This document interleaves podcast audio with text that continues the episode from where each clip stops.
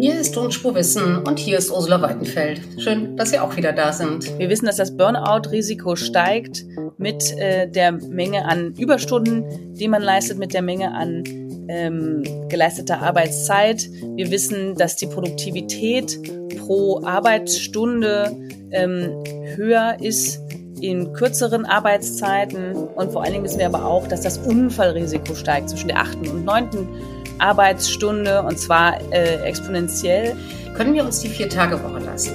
Fragen wir eine Expertin, fragen wir Hanna Schade. Tonspur Wissen. Endlich die Welt verstehen. Ein Podcast von Rheinischer Post und Leibniz Gemeinschaft.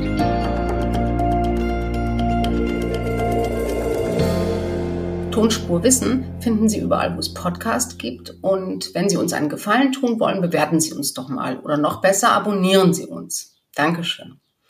Und wenn Sie eine Themenidee haben, über die wir unbedingt mal sprechen sollten hier im Podcast, können Sie uns die gerne schicken an tonspur-post.de.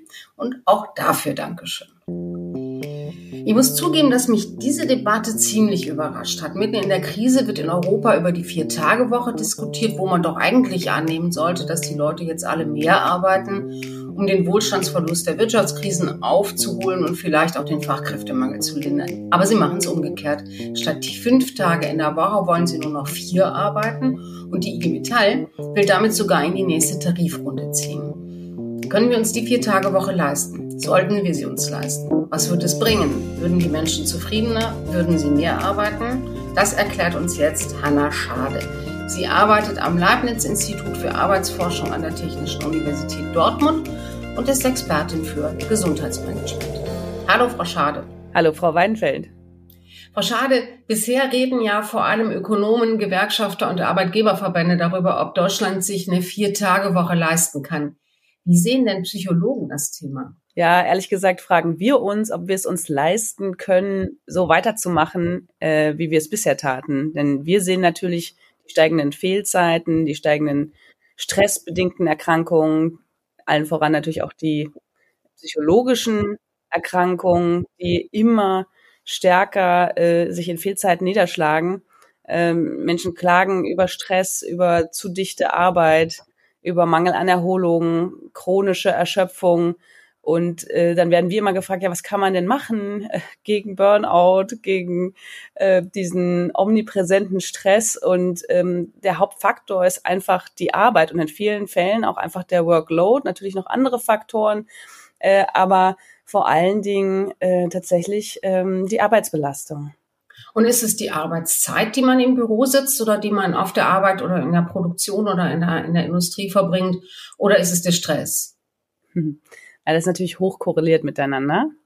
Ähm, sagen wir mal so, mit einer hochbelastenden Arbeitssituation umzugehen, fällt sehr viel leichter, wenn ich außerhalb meiner Arbeitszeiten die Möglichkeit habe, mich wirklich zu erholen. Das ist dann, was wir Resilienz nennen. Das ist ja nicht nur eine ähm, Eigenschaft, mit der ich geboren werde oder nicht, sondern ähm, für die muss ich auch Zeit haben, um ähm, ja wirklich ähm, Sachen zu verpacken, die auf Arbeit passiert sind. Wenn ich ähm, was, was Anstrengendes erlebe, dann muss ich danach im Feierabend am Wochenende die Möglichkeit haben, wirklich davon abzuschalten, die Erholungsuhr sozusagen zurückzustellen durch einen erholsamen Nachtschlaf, um am nächsten Tag auch den Sachen wieder gewappnet zu sein. Und wieso ist es heute schwerer als früher? Ich meine, früher haben die Leute fünf oder sechs Tage die Woche zehn Stunden gearbeitet und hatten keinen Burnout und keine stressbedingte Schlaflosigkeit. Ja, dazu kann man sehr viel sagen. Zum einen ähm, hatten sie vielleicht andere Arten mit Stress umzugehen, die ähnlich äh, toxisch waren, also Alkoholsucht oder äh, also die koronaren Herzerkrankungen äh, waren sicherlich in vielen Fällen ein verstecktes Burnout oder so. Ähm, also es wird einfach häufiger äh, identifiziert als Problem. Ähm, das ist der eine Faktor. Der andere ist, das hängt davon ab, wie weit wir zurückgehen. Wenn wir sagen, früher war das Problem nicht so stark vertreten. Ähm, zum Beispiel, also zwei große Faktoren spielen da eine Rolle. Ähm, zum einen die Digitalisierung, die es mir ermöglicht, permanent überall komplett erreichbar zu sein.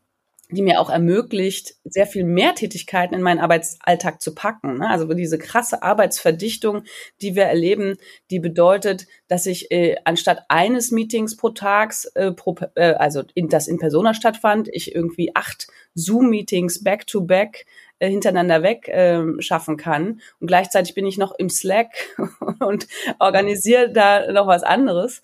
Das ist ein Problem, das die Leute natürlich früher nicht hatten. Und wir wissen alle, Multitasking, Unterbrechungen, ständige Erreichbarkeit, das sind klare Erholungshemmer und äh, Stressoren, die wirklich ähm, zehren.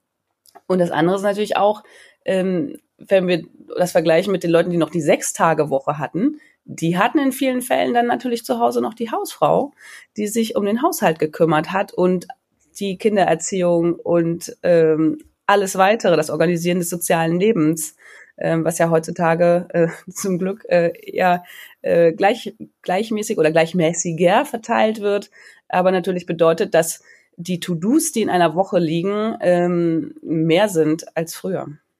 Hm, Sie haben gerade schon gesagt, wie, welche Rolle Erholung und Erholungszeiten spielen. Sie wissen ja auch durch Ihre Forschung, wie Menschen es schaffen können, auch bei ganz hoher Arbeitsbelastung stabil zu bleiben. Und welche Rolle spielt da die Zeit? Also die Zeit spielt eine große Rolle. Es ist nicht die einzige. Ähm, wir wissen zum Beispiel, dass das Unfallrisiko steigt zwischen der, also exponentiell steigt zwischen der achten und der neunten Arbeitsstunde. Wir wissen, dass die Leute am Nachmittag darauf angewiesen sind, mehr hochwertige Pausen zu machen, um weiterhin konzentriert arbeiten zu können, als das zum Beispiel in den ersten Stunden des Arbeitstages ähm, nötig ist. Äh, all das spricht dafür, ähm, dass ja die die Zeit, die ich in etwas in den Arbeitstag investiere, ähm, sagen wir mal, äh, in der Produktivität abnimmt über den Tagesverlauf. Ähm, so dass ähm, man durchaus denken könnte, dass wenn man die letzten zwei Stunden wegnimmt, man nicht gar nicht so viel ver verliert. Ähm, okay, was ist denn eine hochwertige Pause? Mhm, ja, gute Frage.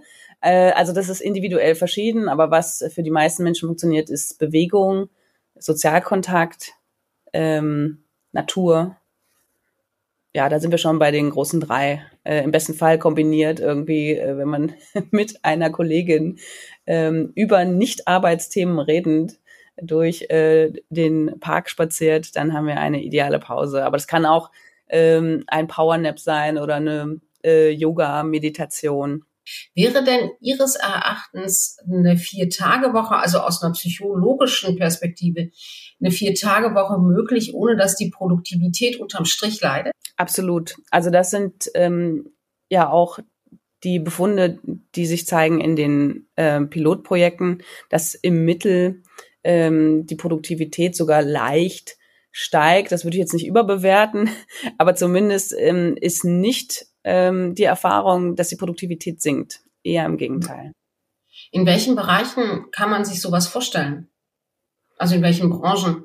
Ja, eigentlich in jeder Branche. Ähm, also ich sag mal so, in jeder Branche, in der wir jetzt schon ähm, mit den Folgen von chronischer Überlastung zu kämpfen haben. Das sind dann die Bereiche, wo immer alle Leute sagen, das geht nicht. Also der Pflegebereich, ne, Krankenpfleger, ähm, äh, aber auch LehrerInnen.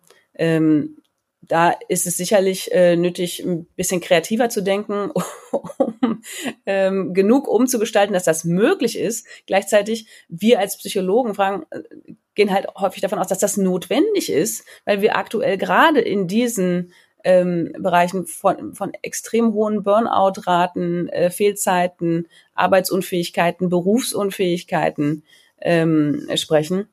Ähm, genau, das heißt, das sind äh, Bereiche, wo es nötig ist. In welchen Bereichen, Bereichen kann man sagen, da könnte das produktivitätssteigernd wirken, dass die Leute ähm, erholter sind. Also nicht nur, dass sie, dass wir verhindern, dass sie komplett ausfallen, sondern wenn sie es schaffen, zur Arbeit zu kommen, äh, wo profitieren wir dann davon, dass sie äh, ja erholter sind, ausgeschlafener, aufgeweckter? Das sind alle Tätigkeiten, bei denen Menschen konzentriert arbeiten müssen, bei denen Leute kreativ arbeiten sollen, bei denen Leute innovativ arbeiten sollen oder bei den Menschen empathisch sich auf eine, ein Gegenüber einlassen sollen. Und damit haben wir eine sehr große Breite von Berufen abgedeckt. Ja, ich frage das und damit beschreiben Sie ja im Grunde halt ähm, Dienstleistungsberufe, Berufe, die sehr viel mit Menschen zu tun haben und die sehr viel Menschen auch psychisch fordern. Was Sie nicht beschreiben, ist ausgerechnet die Branche, die im Herbst das in Tarifverhandlungen verhandeln will, nämlich die Stahlindustrie. Die ist ja, da sind ja die Mitarbeiter nicht so kreativ in der Regel. Sie sind nicht so sehr darauf angewiesen, dass Menschen ihnen freundlich begegnen. Sie haben feste Arbeits- und feste Erholungszeiten und weiß auch nichts von überbordenden Burnout-Raten in der Stahlindustrie. Also kann man das in der Produktion auch genauso gut machen? Ich glaube, man kann es genauso gut machen. Man kann es nicht gleich machen oder man kann nicht mit den gleichen Effekten rechnen. Aber was man hier zum Beispiel ähm, auch hat, sind ähm, Aufmerksamkeitsfehler, die in manchen Fällen fatale, in anderen Fällen teure Konsequenzen haben. Ähm, dass das eine, das andere ist, dass sie auch in diese Überlastungskategorie ähm, fallen, wie eben auch Krankenpfleger, ähm, dann vielleicht weniger vom psychologischen Stress, aber durch die äh, einseitige äh, starke Belastung des Skeletts, das sich nicht erholen kann, ähm, kann man auch hoffen, dass da Fehlzeiten oder auch frühzeitige Verrentung, Berufsunfähigkeiten reduziert werden können. Das ist interessant, dass es eben nicht nur um den Kopf geht, sondern auch um die Knochen. Das ist, glaube ich, mhm. auch wichtig, dass man das hier nochmal sagt. Was müsste denn passieren? Und ich habe auch mal in diese Studien und diese Pilotprojekte geguckt, die es dazu ja schon gibt, zur Vier-Tage-Woche. Und da sagen eben alle eigentlich, die Mitarbeiter vor allem, sie seien gehört worden, also sie seien gefragt worden, auf welche Meetings man verzichten kann, wie man effizienter arbeiten kann. Ist es dann wichtig, wenn man eine Vier-Tage-Woche machen will, ist es dann wichtig für die Produktivität, dass man die Mitarbeiter fragt? Absolut. Also eigentlich ist das ein äh, generelles ähm, ein genereller Anspruch, dass man, äh, dass es sich lohnt, die Mitarbeiter zu fragen, wann immer man etwas äh, verändern möchte, ähm, um einfach auch die Motivation abzugreifen, ähm, die entsteht, wenn Mitarbeitende das Gefühl haben, ähm, dass ähm, ja etwas in ihrem Interesse für ihr Wohlbefinden entschieden werden soll. Äh, zum anderen aber natürlich auch, um ähm, abzuschöpfen die die Expertise, die äh, ja da herrscht, wo wo wo die Arbeit tatsächlich passiert. Also das sehen wir in den qualitativen Befunden von der Pilotstudie zum Beispiel ähm, aus dem Vereinigten Königreich, ähm, dass die Leute ganz euphorisch berichten, dass sich die Teams zusammengesetzt haben und überlegt haben, äh, wie ähm, was können wir verändern oder auch einfach mal ausprobiert haben, kann dieses Meeting, das war immer eine Stunde, schaffen wir es in einer Viertelstunde, okay, das ist ein bisschen knapp, dann haben sie ein bisschen nachjustiert, jetzt ist es eine halbe Stunde. Ähm, ja, das habe ich auch gelesen und dann habe ich aber eben auch gedacht, Mann, Mann, Mann, ähm, das hört sich ja irgendwie so ein bisschen so an, wie wir machen lauter gewaltige Stuhlkreise, verabreden uns dann, äh, wir machen das Meeting eine Viertelstunde früher und drei Jahre später sind die Meetings dann dreimal so lang. Ja, also das ist die Frage. Ähm, tatsächlich ist ja das eigentlich, also ein großes Problem äh, die Trägheit äh, de, der der Menschen, der Organisation. Also einmal etablierte Sachen äh, verändern wir nicht so wahnsinnig schnell, so dass ich nicht vom, also ich, ich hoffe und ich denke, ähm, dass äh, Veränderungen dieser Natur ähm, länger Bestand haben, als äh, man das vielleicht meinen könnte. Also ich, wenn, wenn klar ist, das Meeting ist für eine halbe Stunde angesetzt, ich sehe nicht, warum das wieder zurückgenommen werden sollte. Ähm, und man kann auch hoffen, dass, äh, ne, wenn Sie ansprechen, dass die Motivation, sich einzubringen, nach äh, Optimierungsmöglichkeiten äh, zu suchen, dass die sinkt, ähm, in dem Grad, in dem man es für selbstverständlich nimmt, nur vier Tage oder nur 30 Stunden arbeiten zu müssen. Dann darf man aber trotzdem hoffen, dass die, ähm, die, die eingesetzten äh, Veränderungen immer effizienter laufen. Ne? Also dass man am Anfang vielleicht noch Probleme hat, ähm, die gleiche Informations äh, Information in, in einer halben Stunde ähm, zu kommunizieren und dass das später aber ähm, ja schon, dass man darin schon Routine hat. Ich glaube nicht, dass, genau, ich glaube nicht, dass das über die Zeit äh, quasi wieder zu einem Produktivitätsabfall netto führen sollte, selbst wenn die Motivation etwas abnähme. Hm? In diesen Studien ging es ja immer um kleinere oder mittelgroße Unternehmen. Also jedenfalls so die, die ich gesehen habe aus England, aus Island, ähm, aus den nordischen Ländern. Kann man das, ähm, kann man sagen, dass so eine Vier-Tage-Woche, und wir haben ja gerade auch darüber gesprochen, wie wichtig das ist, dass man sich als Mitarbeiter gehört fühlt, dass man einbezogen ist. Kann man so eine Vier-Tage-Woche vor allem gut denken für überschaubare Gruppen? Die meisten Unternehmen haben ja ihre Arbeit unterteilt in überschaubar große Teams, die dann von einer Führungskraft äh, geführt werden ähm, und deren Arbeitsprozesse auch ähm, ja mehr oder weniger ähm, losgekoppelt von den anderen ähm, gedacht werden können oder optimiert werden können. Also ich glaube nicht, dass das unmöglich ähm, ist. Es ist natürlich so, dass größere Unternehmen sich immer ein bisschen schwerer damit tun, ähm, so einen Pilot äh, umzusetzen. Aber eigentlich kann man sich es, man, man kann sich auch vorstellen, dass es in größeren Unternehmen ähm, noch mehr Möglichkeiten gibt, flexibel damit umzugehen. Denn in vielen Fällen ist es ja nicht so,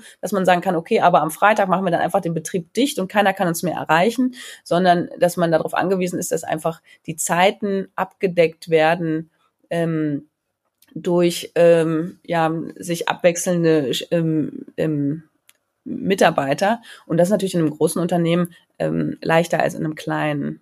Mhm. Und jetzt die Frage, wir haben jetzt ein paar Mal so das Wort Chef oder Führungskraft erwähnt. Wie wichtig sind denn eigentlich gute Chefs? Also ich meine, man weiß ja aus ganz vielen Studien, dass ähm, der Krankenstand in der Abteilung gar nicht vom Virus abhängig ist, sondern vom Chef. Ist es bei der Vier-Tage-Woche auch so, dass ähm, man einfach einen guten Chef braucht, damit es funktioniert? Ja, also gute Chefs sind äh, unabdinglich und machen einen riesen Unterschied. Ich sag mal so, in einer kürzeren Arbeitswoche bin ich natürlich einem weniger guten Chef weniger lange ausgesetzt, sodass man ähm, hoffen darf, dass äh, der Krankenstand in Teams mit schlechter Führung auch äh, reduziert wird in einer Vier-Tage-Woche. Äh, gleichzeitig ist natürlich jeder schlechte Chef, äh, jede schlechte Chefin ähm, ein, ein ganz großes, äh, ein ganz großer Kostenpunkt äh, für jedes Unternehmen, für jede Organisation und ein ganz großes Gesundheitsrisiko für Mitarbeitende. Ähm, und würde sich in jedem Fall lohnen zu versuchen, ähm, das zu beheben. Ähm, ja. ja, und jetzt eben nochmal, wenn ich, ähm, wir haben ja, haben ja angefangen unsere Unterhaltung mit der Frage, was ich selbst für mich tun kann, um eine gute Pause, ja. gute Erholungen zu haben. Nehmen wir mal an, ich habe einen schlechten Chef und ähm, mir hilft es jetzt auch nicht so ganz, nicht so sehr, dass ich dem ein paar Stunden mehr aus dem Weg gehen kann. Was kann ich denn machen, um trotzdem nicht einen Burnout zu bekommen, um trotzdem irgendwie ein gutes Arbeitsleben und dann ja auch ein gutes Leben zu haben? Erstens finde ich es wichtig zu hinterfragen, ob ich wirklich in diesem Job bleiben muss. In vielen Fällen ist das nämlich nicht so, sondern es ist nur ein Gefühl, äh, dass man keine Alternativen hat. Äh, die Alternativen steigen natürlich in dem Maße, wie der Fachkräftemangel ähm, ähm, stärker ähm, spürbar wird. Zweitens ähm, sollte man versuchen, so gut es geht, äh, äh, der Führungskraft äh, Feedback zu geben, um zu hoffen, dass sie ähm, ja ähm, dafür offen ist.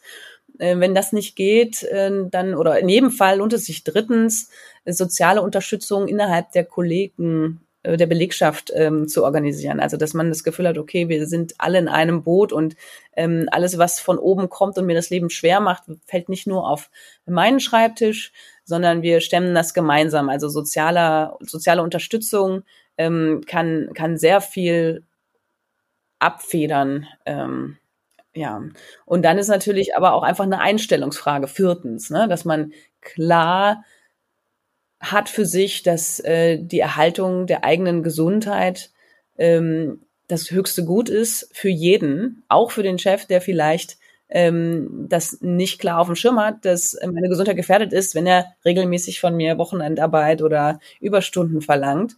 Und ähm, ja, klar äh, zu sagen, Erholungszeiten sind eine Investition in meine Arbeitsfähigkeit, äh, die nehme ich mir ähm, egal was äh, von mir verlangt wird. Mhm. Und wenn man, Sie haben es schon angedeutet, man kann ja im Augenblick relativ leicht die Stelle wechseln, weil, ähm, weil, weil der Fachkräftemangel oder die Facharbeitersituation so ist, wie sie ist. Machen Sie die Erfahrung, sehen Sie, dass Leute lieber wechseln in Unternehmen, die Vier-Tage-Wochen anbieten oder die flexible Arbeitszeitregime haben, als solche, bei denen man denkt, hm, da musst du schon echt richtig ranklotzen? Absolut. Also gerade seit der Pandemie ist ähm, Flexibilität äh, in der Wahl des Arbeitsortes und der Arbeitszeiten und eine ja ähm, die Möglichkeit, ähm, die Stunden zu reduzieren, ähm, ein ganz klares Thema, ein ganz klares Ziel für sehr viele Menschen geworden, die das wahrscheinlich früher auch schon dieses Bedürfnis hatten, von zu Hause arbeiten zu können oder aus anderen Orten arbeiten zu können und zu ähm, und, und, und weniger arbeiten zu müssen, die das aber nicht auf dem Schirm hatten. Ähm, und und ähm, dementsprechend ist natürlich auch ne, The Great Resignation in, in Amerika, aber auch in anderen Ländern der Welt ähm, ähm, ja eine Folge gewesen von diesem Hinterfragen, diesem pandemiebedingten Hinterfragen von hoch, wie will ich eigentlich leben? Äh, muss ich so arbeiten, wie ich bisher immer gearbeitet habe, oder könnten Sachen auch ganz anders sein?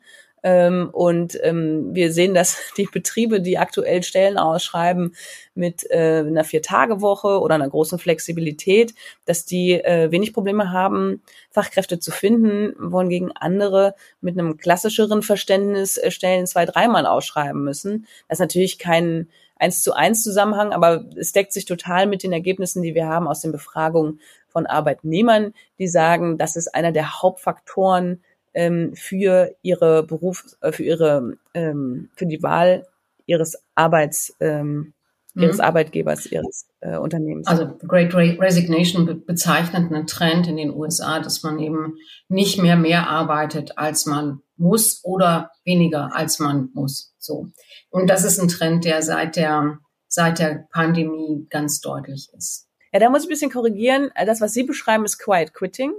Und das ist äh, seit der Pandemie. Stimmt, das ist, dass man irgendwie innerlich gekündigt hat. Stimmt.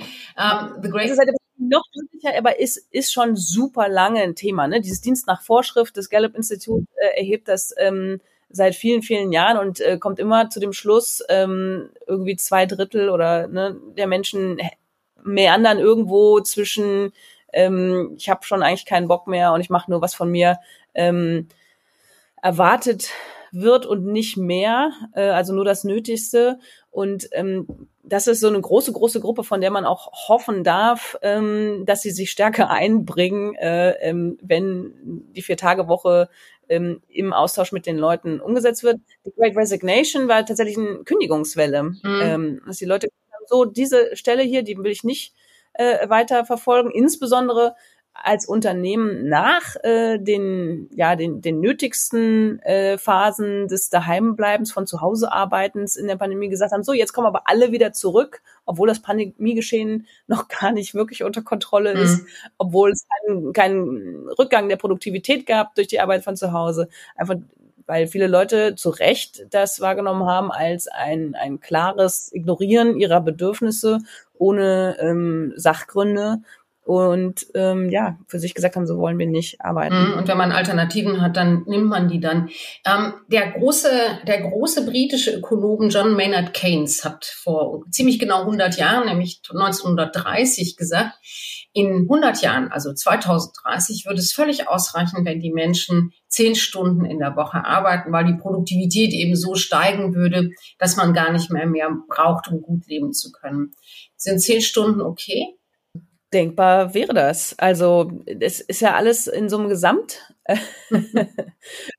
zu denken. Ähm, ne? Also klar wird es dann Leute geben, die sagen, ja, aber die Lehrer und äh, im Krankenhaus muss auch immer jemand sein. Aber das heißt ja nicht, dass diese ähm, Orte, wo ständig jemand sein muss, nur bespielt werden können durch die Leute, die aktuell diese, diesen Beruf erlernt haben. Ne? Also man kann ja hoffen, dass äh, die KI ähm, sehr viele Stellen im, im administrativen Bereich ähm, frei werden lässt und diese Menschen oder Menschen, die sich dann äh, orientieren beruflich, ähm, in die Bereiche gehen, wo wenig äh, Automatisierbarkeit mhm. herrscht. Mhm. Also ich, ich denke, das ist nicht komplett utopisch. Zehn ist natürlich sehr sportlich. Da muss die Produktivität schon ordentlich steigen, genau.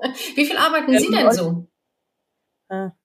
Naja, also ich falle ja in zwei Kategorien, die zu viel arbeiten. Das sind die Millennials und die, also meine Generation ähm, äh, und und die WissenschaftlerInnen. Ähm, das heißt, ähm, tendenziell arbeiten wir zu viel. Ähm, was wir gut machen, glaube ich, ähm, ist die Pausenqualität. Äh, also wir sind in einem Institut, das mitten in der Natur gelegen ist. Äh, wir haben viele Hunde am Institut und machen regelmäßig eine Hunderunde und man merkt richtig, wie danach die Aufmerksamkeitsfähigkeit wiederhergestellt ist. Also, eine Empfehlung für die Hunderunde. Danke, Frau Schade. Gern. Das war Tonspur Wissen mit der Folge über die Vier-Tage-Woche. Was denken Sie denn eigentlich über weniger Arbeitszeit und mehr Erholung? Sagen Sie uns das bei Twitter am besten mit leibnizwgl und rponline, dann sehen wir das nämlich auch. Mich finden Sie auf Twitter als @das-tut-man-nicht. Nächste Woche ist Fronleichnam, da feiern wir und machen Pause. Und ich würde mich freuen, wenn Sie in zwei Wochen wieder da sind. Bis dahin, tschüss.